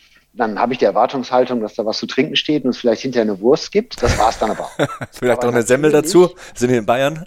genau. Aber natürlich hoffe ich auch, dass wenn ich mal umziehe und dich anrufe, du halt auch kommst. Okay. Und das Prinzip ähm, ist sozusagen Förderung und das Prinzip ist das, was es für die Marken auch so attraktiv macht oder Brands mit uns zusammenzuarbeiten, weil die Spieler natürlich genau verstehen, dass jetzt beispielsweise ein Fitnesstraining ähm, nur dadurch ermöglicht wird, dass sich eine Marke wie Garmin bei uns engagiert und sozusagen damit A ganz klar zeigt, uns ist das ernst mit unserem Engagement. Wir bringen auch unser Know-how mit in dem Bereich Fitness. Ähm, und ähm, wir gehen jetzt nicht einfach nur mit einem Sponsoring und einem Branding Entwürfen auf euch zu. Und was dann zurückkommt, ist, dass die Spieler von sich heraus sich bei den Marken dann bedanken und das toll finden. Und das eben vielleicht so ein bisschen Influencer-Marketing 2.0 ist, ich mir keinen Post kaufe. Sondern dass das organisch entsteht. Intrinsisch, organisch motiviert etwas bekomme. Mhm. Und äh, mit dem Ansatz versuchen wir halt Partner zu gewinnen. Ähm, uns kostet ein Spieler ungefähr um die 10.000 Euro im Jahr, ähm, wenn wir jetzt bei Zahlen sind. Und dann kannst du dir halt ausrechnen. Also wir glauben halt, dass wir ähm, das Potenzial haben, in Deutschland so 300, 400 ähm, da würden wir gerne hinkommen. Ähm, zurzeit sind wir eben bei, bei 80. Ähm, und das ist das, was wir noch vor der Brust haben. Ja, die nackten Zahlen habe ich auch ein bisschen recherchiert. Ihr habt 80 Spieler im Portfolio. In Deutschland spielen aber circa 8 Millionen Menschen kompetitiv. Also da kann man ja wirklich nicht mehr von Nische oder so sprechen. Wie schätzt du das Wachstumspotenzial für E-Sports in Deutschland ein? Ja, das eine der ist ja eine recht viel diskutierte Frage und ähm, wenn du die großen Studien von, von Boston, von PwC, von McKinsey nimmst, also den großen Unternehmensberatungen, dann ähm, sagen alle Studien, ähm, dass es ein exponentielles Wachstum gibt. Und das ist auch nicht zu hinterfragen. Also das ist völlig klar, weil du musst ja einfach du musst dir darüber klar werden, dass jeder, jeder Heranwachsende, also ich habe ich hab einen Zweijährigen und Sechsjährigen, von da sind wir in einer sehr gleichen Situation. Unsere beiden Kids werden mit Spielen groß. Das ist, das wird, ob es uns gefällt oder nicht, Teil ihrer Alltagskultur sein. Ähm, das ist, geht noch nicht in der Kita los, aber in der Grundschule wird das ein Thema werden. Und ähm, da wird das, das heißt sozusagen, auf der anderen Seite werden die Generationen, die älter werden, hören mit dem Spielen nicht mehr auf, weil es vielleicht im, im Vergleich zum Tennisspielen, wo dann irgendwann das Knie weh tut und sagst, ich kann nicht mehr, ähm, wirst du Computerspielen wahrscheinlich noch können bis zum Grab, in Anführungsstrichen. Das heißt, du, du wirst da auch nicht mehr von losgelassen. Und wenn du, also ich jetzt musste mich in League of Legends reinfuchsen, bis ich die Faszination verstanden habe. Und dann gucke ich es mir auch gerne an. Ähm, aber das tun halt eben viele nicht mehr, sich die Mühe zu machen. Aber die Generationen, die jetzt nachwachsen, wachsen mit League of Legends auf und die verstehen das von, von Tag eins an und die werden es ähnlich wie wir Fußball schauen, werden die sich weiter LOL-Übertragungen anschauen. Ähm, die, ob jetzt die These in zehn Jahren ist es international größer als Fußball wahr ist, das muss sich noch bewahrheiten. Aber es ist eigentlich nur eine Frage der Zeit. Also das ähm, wächst brutal. E-Sports ist mittlerweile Teil der Alltagskultur. Und die junge Generation, du hast es angedeutet, trifft sich auf Twitch oder sonst wo. Was denkst du, macht dann so eine klassische Sportübertragung, ich komme ja aus dem Sportfernsehen, in eurem Bereich überhaupt Sinn? Also so Sonntag 10.15 Uhr, League of Legends Super Cup, du schüttelst schon den Kopf? macht, macht, macht überhaupt keinen Sinn. Ähm, weil der, also das, das ist so ein bisschen dieses veränderte Medienverhalten. Also was macht jetzt wo ist der Unterschied zu Twitch zu dem linearen TV? Ähm, es gibt einen elementaren und das ist die, die ähm, Interaktion und der Rückkanal. Also das ist so ein bisschen dieses, ähm, du, du schaust es eben vielleicht alleine oder mit zwei, drei Freunden zu Hause, aber du hast das Gefühl, du schaust es im Stadion mit ganz vielen, weil du über den Chat und über Interaktionsmechanismen, die halt in sozusagen im linearen TV nicht da sind, ähm, Einfluss nehmen kannst. Du hast parallel ähm, dein, dein Twitter auf, in dem halt das Spiel kommentiert wird. Also du hast sozusagen halt Multi, Multi-Leinwand-Funktion, die halt sozusagen der One-Screen ähm, im linearen TV dir nicht, nicht bieten kann. Also es gibt jetzt genug Beispiele, ähm, und ich kann mir auch vorstellen, dass einige Leute jetzt aufschreien. Also in Skandinavien beispielsweise gibt es sehr erfolgreiche lineare TV-Übertragungen und, und, und. Ähm, das mag auch alles sein, aber der, der Hauptkanal ähm, wird sicherlich, werden die, die interaktiveren Medien sein, was jetzt aber nicht bedeutet, dass jetzt die klassischen Medienanbieter das Thema nicht aufnehmen sollten. Und ich glaube halt, du musst genau schauen, welchen Content spiele ich auf welcher Plattform ab. Also was natürlich, es gibt ganz, ganz viel Produktions-Know-how aus dem, im, im Sport-TV-Bereich. Ähm, da wird sicherlich der E-Sports brutal von profitieren, wenn dieses Know-how sozusagen auch noch weiter in den E-Sports kommt. Also wie inszeniere ich, wie produziere ich so eine Sendung? Ähm, muss ich sie dann auf meinem linearen Kanal abspielen? Warum nicht auf Twitch? oder warum nicht auf einem anderen Kanal oder ich baue mir selber halt eine interaktive Plattform. Hm. Dann, was, was kann Fernsehen? Fernsehen kann Geschichten erzählen. Das ist, glaube ich, eine der, der größten Wachstumsfelder für den E-Sports grundsätzlich noch, dass wir zurzeit in der Phase sind, wo sehr viel über die Spiele berichtet wird und sehr viel über den, über den Content an sich, das Spiel gezeigt wird, ähm, wo aber die, die Narrative noch ein Stück fehlen. Also die Geschichten über den Spieler, Hintergrundberichte, Reportagen. Und das sind Dinge, die zu 100 Prozent im linearen TV stattfinden können. Also so. Und auch müssten und sollten. Eher die dokumentative Schiene da fahren. Die emotionale Schiene vielleicht. Mm, Storytelling. Die Storytelling, die Human Stories, ähm, den, den, Background, ähm, das, also immer da, wenn es auch wirklich darum geht, sozusagen Geschichten zu erzählen, wo es ein, eine Redaktion braucht, wo es Journalismus braucht. Den Mensch hinterm Controller quasi aufzeigen. Genau. Okay. Ähm, ist ja auch eine große Parallele zu den Richtungen, aus denen ich komme. Also Kampfsport, wenn ich dir sage Kampfsport, äh, an wen erinnerst du dich? An die Leute, zu denen du eine Geschichte hast. Muhammad Ali, Kriegsdienst verweigert, politisch ähm, engagiert. Mike Tyson kommt von der Straße, wird Weltmeister. Äh, vom Wrestling muss ich gar nicht anfangen, da ist sowieso die Story sehr stark im Vordergrund. Deswegen kommen wir zum nächsten äh, Thema. Gadgets und Funktionsuhren in eurem Bereich. Selbst schon ausprobiert? Ähm, klar, also schon immer in Anführungsstrichen. ich glaub, da, da, also als ich 17, 18 war, war das alles noch sehr, da gab es halt Stoppuhren und Pulsmesser, ne? Ja. aber die immerhin schon.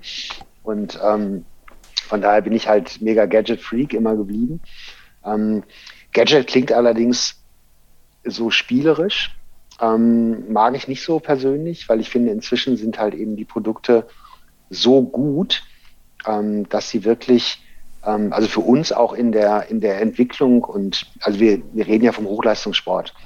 Für uns sind sie elementare Bestandteile sozusagen eines, eines wirklich ganzheitlichen Trainings. Also weil ich nicht, ich muss Dinge messen können, ähm, um aufgrund der Daten individuell optimiert Trainingspläne erstellen zu können. Und ähm, das ist halt ähm, eben sehr individuell abhängig. Also ich muss Daten haben über deinen Ruhepuls, ich muss Daten haben über deinen Maximalwert, ich muss alles Mögliche an Daten haben, um für dich einen individuell wirklich optimalen Plan erstellen zu können. Und ähm, ich wüsste gar nicht, wie es ohne sozusagen halt die, die, dieses Gadget-Unterstützung ähm, wäre es halt ein immens höherer Aufwand. Ja, die Leistungserfassung ist da ein ganz großes Thema. Ich merke es ja an mir selbst, also als Amateursportler, du trackst deinen Schlaf, deinen Flüssigkeitshaushalt, äh, Puls sowieso, Wiederholungen beim Krafttraining, äh, Distanzen beim Laufen, ähm, Anstiege beim Radfahren, also es geht ja mir schon so als Amateursportler. Genau. Ähm, das ist auch ein ganz spannendes Thema. Also wenn du mal schaust, ist sicherlich Pandemie jetzt auch nochmal in Anführungsstrichen Treiber geworden die ganz erfolgreichen großen Sportbusiness, wenn du beispielsweise sowas wie Peloton mal nimmst, mhm. ähm, ist ja auch eine der Herausforderungen, die wir haben. Also unsere Spieler wohnen halt in ganz Deutschland verteilt. Das heißt, das klassische Thema, ich habe hier einen Fitnesscoach und der geht halt am Mittwoch in die Müllerstraße und macht dann mit den mhm. zehn Spielern ein Training, das kannst du halt vergessen. Ja. Ähm, und ähm, das heißt, dieses Remote Coaching, ähm, ist ein, und ich persönlich glaube auch daran, dass es ein immens wachsender Markt noch sein wird. Und ähm, auch da sind wir jetzt vielleicht so ein bisschen Vorreiter, indem wir das, ähm, also wir haben drei Coaches fest angestellt im Fitnessbereich, ähm, die halt remote mit den Spielern arbeiten und darauf angewiesen sind, über die Gadgets die Daten der Spieler zu haben, um individuell das Training steuern zu können. Hm. Sehr, sehr interessantes Thema. Ähm, mit welchen Vorurteilen hat eigentlich euer Sport heute noch zu kämpfen? Also vielleicht auch im Besonderen die Sportler selbst?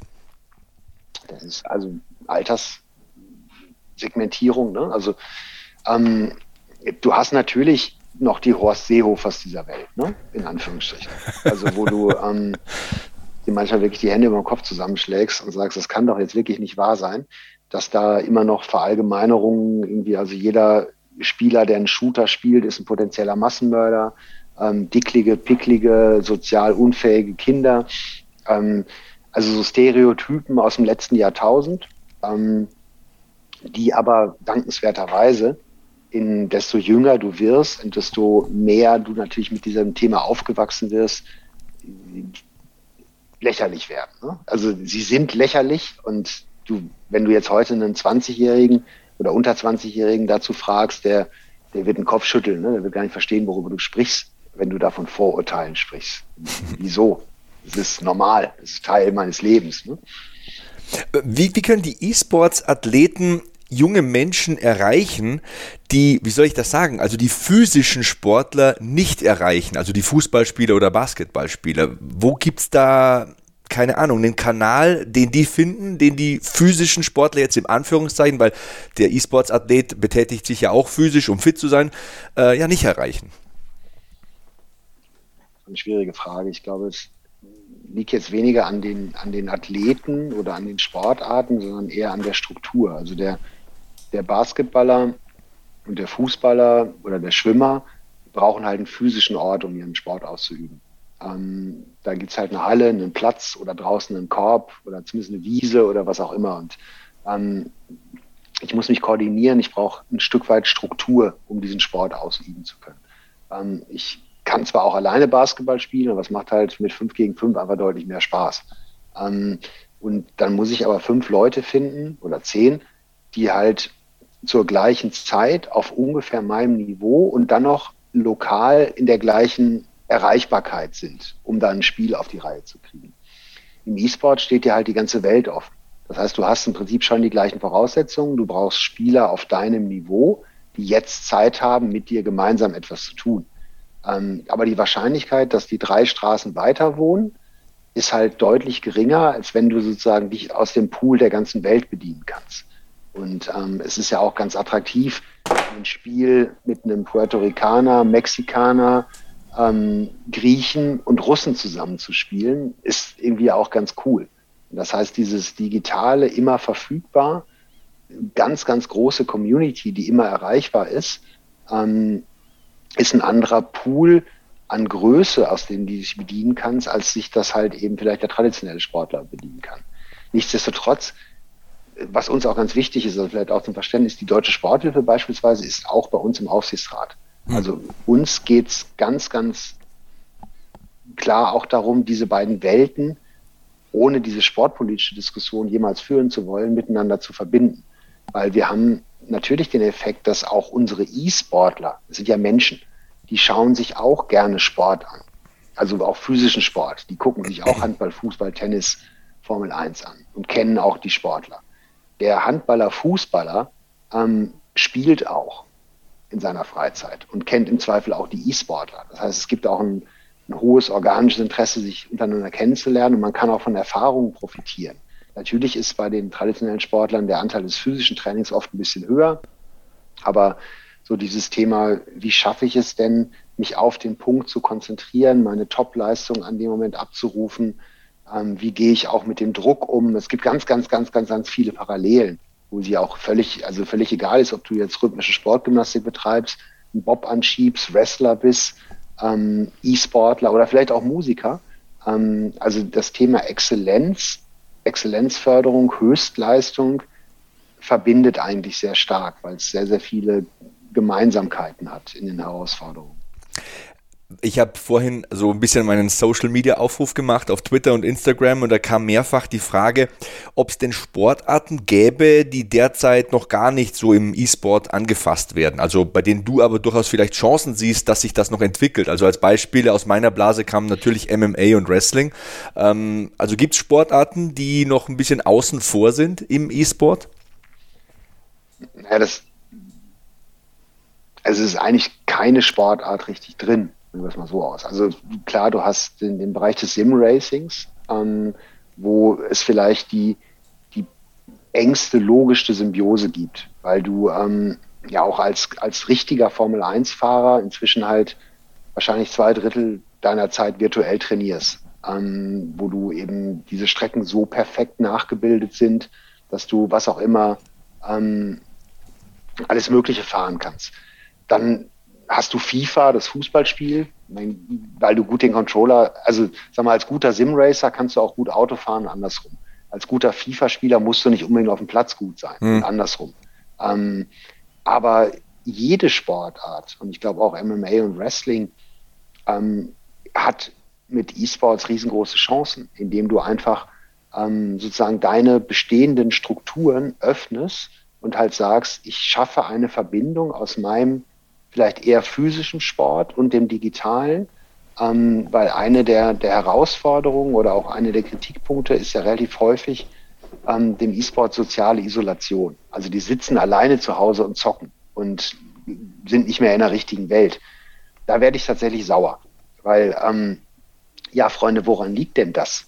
Also wo soll der Mensch an sich ist ja erstmal ein soziales Wesen und es ist cool, jemanden in Singapur kennenzulernen übers Headset, aber es ist irgendwie auch wichtig und geil, mal jemanden drei Straßen weiter kennenzulernen. Und das würde ich auch gerne tun als E-Sportler, aber ich kann nirgendwo hingehen.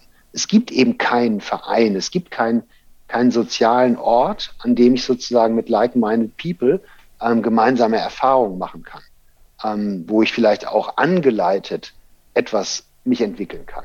Das ist klassischerweise der Sportverein. Ähm, oder eine der, der, wie jetzt, wenn wir über Sport reden, ist das ja normalerweise der Verein.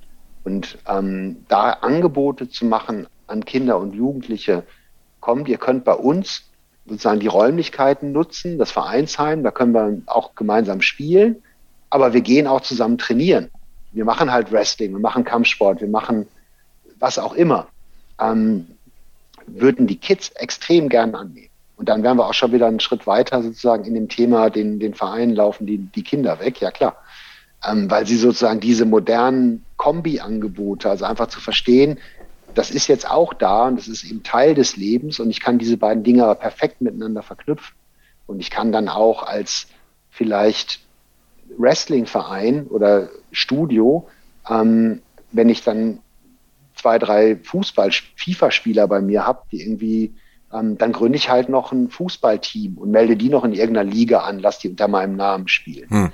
Ähm, das andere ist natürlich, ist irgendwann wird ein Publisher hingehen und wird ein Spiel machen, in dem sozusagen halt, aber das ist, darum geht es, glaube ich, nicht. Also ich glaube, das Potenzial für den Sport und für die Vereine liegt eigentlich eher darin, diese, diese, diese Kultur aufzunehmen und mit dem traditionellen Prozess zu verschmelzen. Ja, das ist enorm spannend. Also ich glaube, ich könnte noch zwei Stunden Fragen stellen. Ich schaue jetzt mal auf die Uhr. Wir sind schon bei einer Stunde. Also ähm, ganz kurz noch, wir wissen jetzt, wer du bist und vor allem, was die Esports Player Foundation macht. Aber wo soll es denn hingehen? Also wie lauten die persönlichen Ziele von dir und äh, welche Ziele setzt sich die Esports Player Foundation für die Zukunft? Also unsere Ziele als Esports Player Foundation klar formuliert. Ne? Enable Talents to live their dreams and serve as role models. Das wollen wir erreichen. Wir wollen ähm, ja, jedem Talent die Chance geben, ähm, sein Talent auch ausleben zu können. Ähm, das zunächst in Deutschland, um hier zu lernen, aber natürlich nicht nur in Deutschland bleiben, weil die Situation ist mehr oder weniger auf der ganzen Welt die gleiche, sondern dann, wenn wir sozusagen ähm, alles im Griff haben und wirklich sicher sind, dass wir jetzt in allen Prozessen gut sind und viel gelernt haben, möchten wir gerne in, in weitere Länder gehen, ähm, weil wir fest davon überzeugt sind, dass dieser Wirkungsmechanismus Top-Spieler als Vorbilder damit Millionen positiv beeinflussen, ein geiler ist. Das macht dich glücklich. Also so blöd das klingt irgendwie. Ne? Das ist irgendwie eine ganz, ganz tolle Aufgabe. Und ähm, das möchte ich erreichen. Und wenn du mich nach meinem Traum fragst, dann ja, irgendwann mal in zehn Jahren auf die eSports Player Foundation gucken und sagen, cool, jetzt gibt es uns in 40, 50 Ländern, wir haben ein paar tausend Spieler, wir haben ganz tolle Erfolgsgeschichten. Ähm, das ist irgendwie, das wäre geil. Ähm, ich glaube auch dran, so blöd das klingt. Ich drücke die Daumen. Ähm, also das ist so, da wollen wir hin. Das schaffen wir auch, glaube ich, weil ähm, diese Szene, der Szene und Communities sozusagen halt Lust haben, gemeinsam an diesem Thema zu arbeiten. Und was ganz klar ist, ähm, ich habe jetzt eben zehn Jahre lang im traditionellen Sport zugebracht und ich bin wirklich entsetzt, was zum Teil daraus geworden ist. Ähm, mein großer Traum als, als 15-, 16-Jähriger waren Olympische Spiele. Ähm, jetzt hatte ich den Luxus, über die Sporthilfe ein paar Mal da zu sein und ich bin komplett desillusioniert, was daraus geworden ist. Aus der geilsten Idee der Welt ist etwas wirklich nicht mehr Schönes geworden. Hm. Ähm, und all diese Fehler, die der traditionelle Sport in den letzten 50, 60 Jahren gemacht hat, da würde ich gern aktiv dran mitwirken, dass die der E-Sports nicht tut. Eine Global Esports Player Foundation vielleicht. Ähm, wo können euch aufmerksame Zuhörer finden? Klassisch, also ähm, alle digitalen Kanäle. Also wir haben eine Homepage, ähm, esportsplayerfoundation.org. Unser Hauptkanal, das ist im Gaming und E-Sports halt üblich, ist Twitter. Ähm, wir sind aber auch auf Instagram. Ähm, so Gott will, wird der ein oder andere uns ich weiß nicht, wann der Podcast ausgestrahlt wird, aber ähm, in der nächsten Woche Montag, das ist glaube ich der 30., 31., werden wir jetzt auch mit einer unserer ersten wirklich größeren Kampagne starten. Ähm, drei Dinge, die dich besser machen.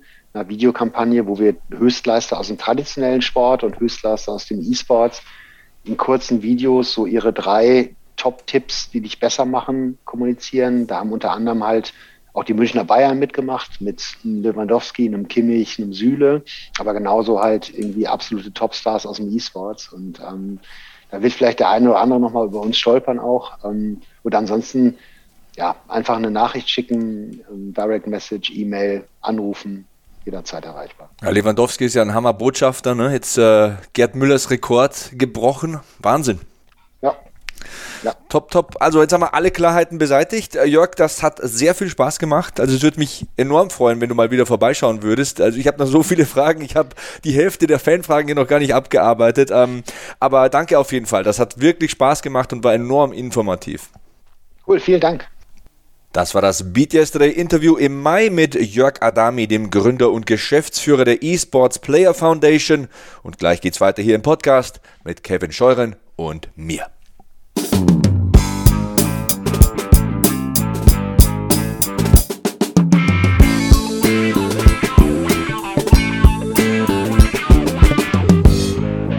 Willkommen zurück im Beat Yesterday Podcast. Kevin Scheuren und Sebastian Hackel begrüßen euch zurück und sagen nochmal Danke an Jörg Adami für ein ganz, ganz, und das fand ich toll, Sebastian, facettenreiches Interview. Also man wird ja manchmal meinen, E-Sport, das ist halt für viele vielleicht so ein bisschen was, was Freakiges immer noch, obwohl man wirklich sagen muss, E-Sportler haben ähm, nicht nur in der Szene, sondern auch generell äh, einen riesigen Stellenwert eingenommen in den letzten Jahren.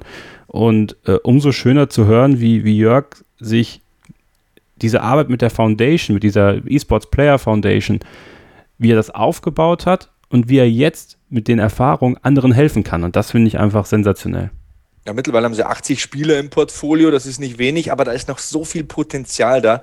Also man geht ja davon aus, dass in Deutschland circa 8 Millionen Menschen kompetitiv ähm, E-Sports betreiben, beziehungsweise Gamer sind. Da gibt es ja auch nochmal einen Unterschied, das haben wir erfahren. Also E-Sports ist ja wettkampfmäßig, Mensch gegen Mensch und äh, Gaming ist ja vorwiegend Freizeitbetätigung, aber du weißt, was ich meine. Also Acht Millionen. Wachstum, ah ja, das ist eine Menge Wachstumspotenzial und das wird weiter wachsen. Und äh, ich denke da tatsächlich auch ganz stark an meine Kinder. Das ist auch für so eine Motivation für mich, da dran zu bleiben. Also auch was Social Media betrifft und so weiter. Man will ja nicht irgendwann der sein, der den Zug total verpasst. Gut, da sehe ich mich jetzt eh nicht äh, im Risikofeld ähm, oder gefährdet, aber das ist noch eine stärkere Motivation, um da dran zu bleiben, weil man will ja auch nicht äh, irgendwie der alte Doldi sein, der die Kinder nicht mehr versteht. Ich finde das wichtig, denn das wird für die zum Alltagsgeschehen gehören.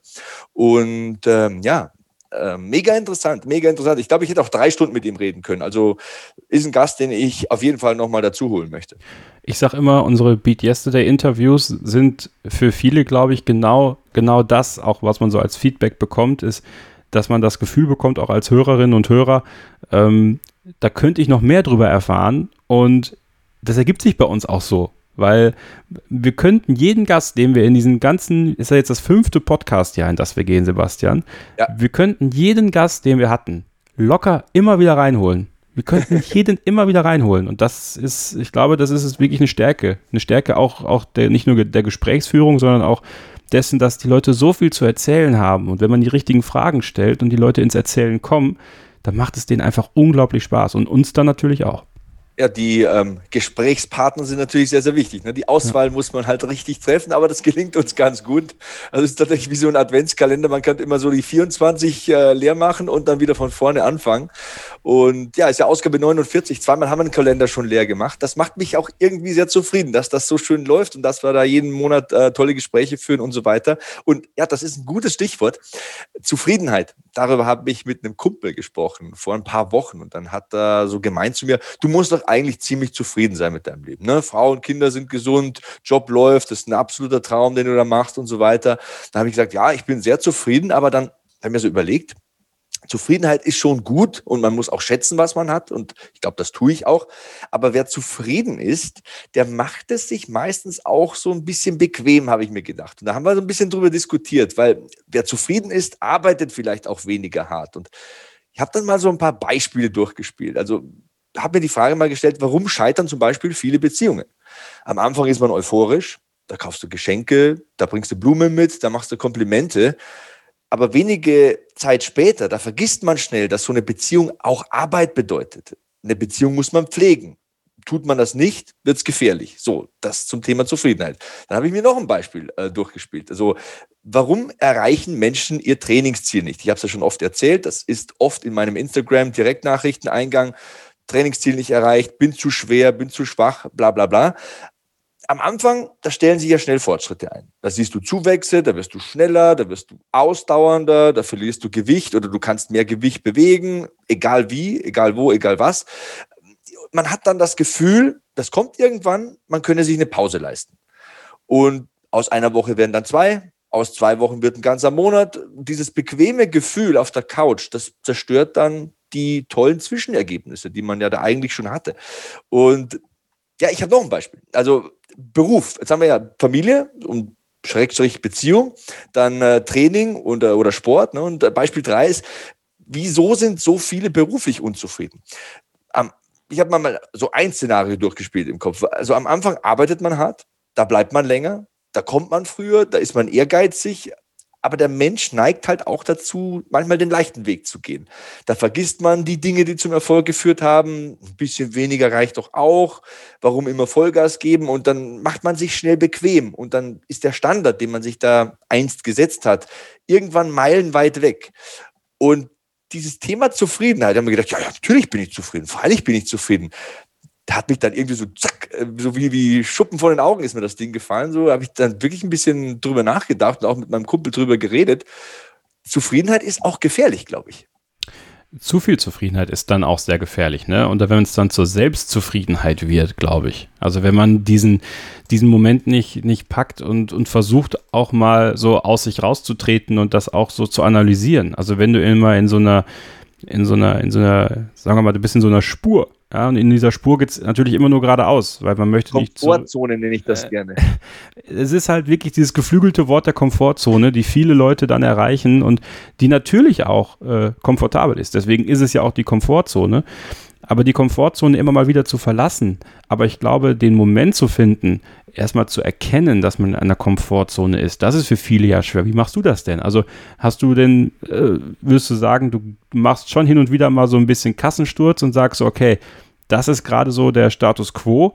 Was kann ich tun, um ähm, nicht zu verharren, sondern um mich immer weiterzuentwickeln? Ich meine, sowas lebst du ja auch. Ja, du, mir geht es nicht anders als allen anderen Menschen. Also ich versuche meiner Frau und meinen Kindern jeden Tag aktiv zu sagen, dass ich sie liebe. So, hört sich erstmal blöd und einfach an. Aber die selbstgefällige Stimme, die du da ansprichst im Kopf, die fragt natürlich ab und zu, ja, muss das denn sein? Reicht das nicht, das alle vier Wochen mal zu sagen? Ich erinnere mich, wirklich dann täglich dran, das ist so ein Du jeden Tages von mir, ähm, dass viele Menschen keine Familie haben. Hört sich auch dumm an, aber ist so.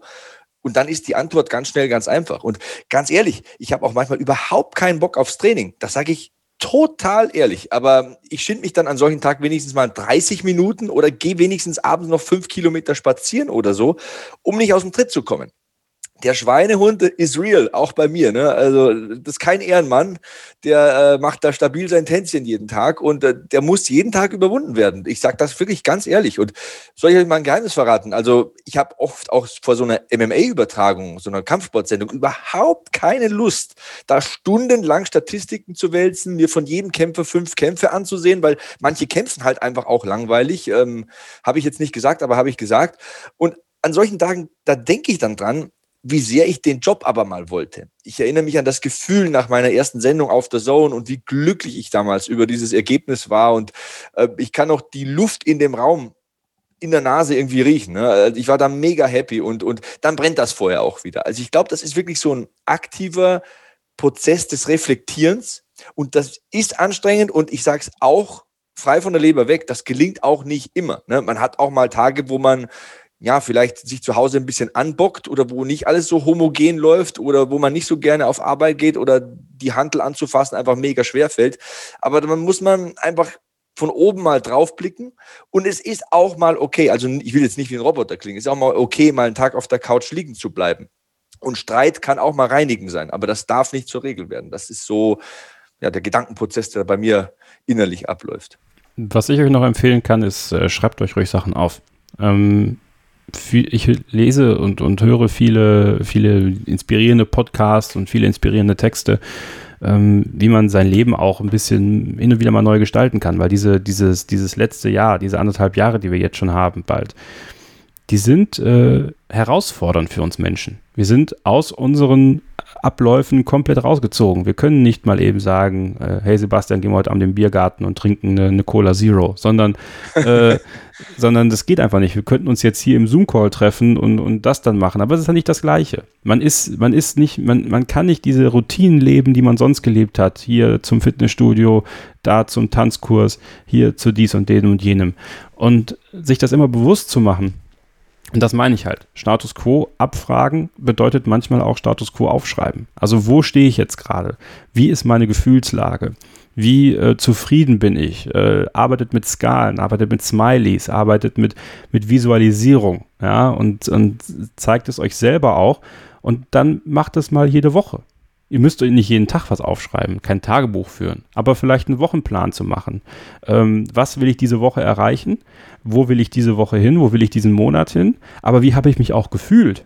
So, und ähm, dann diese Entwicklung für euch selber zu sehen, so, oh, vor zwei Wochen war es so, letzte Woche war es so, irre. Also muss ich vielleicht was ändern? Weil wenn du merkst, dass du drei Wochen lang äh, nur traurige Smileys auf deine, auf deine Zufriedenheitsskala packst, Vielleicht, wenn du das dann siehst und wenn du das visualisiert bekommst vor dir, dann bist du in der Lage zu verstehen, ähm, irgendwas läuft hier falsch, irgendwas muss ich vielleicht ändern, um dann den nächsten Schritt zu gehen und diesen, diesen Teufelskreis vielleicht zu durchbrechen. Also das ist so ein Tipp, den, den ich vielleicht geben kann aus meiner Erfahrung auch äh, der letzten Jahre. Ja, das Aufschreiben ist tatsächlich so ein Prozess, den ich auch beherzige und befolge, ganz explizit sogar. Also ich nehme immer Montagmorgens so ein weißes DIN A4-Blatt und nehme so einen schwarzen Stabilo und schreibe mir einfach zehn Sachen für diese Woche auf. Was ich sportlich machen möchte, Ausflug mit der Familie vielleicht und natürlich auch den ganzen beruflichen Kram. Ne? Hier eine Sendung, da ein Instagram Live, Podcast aufnehmen, bla bla bla. Und das hilft einem.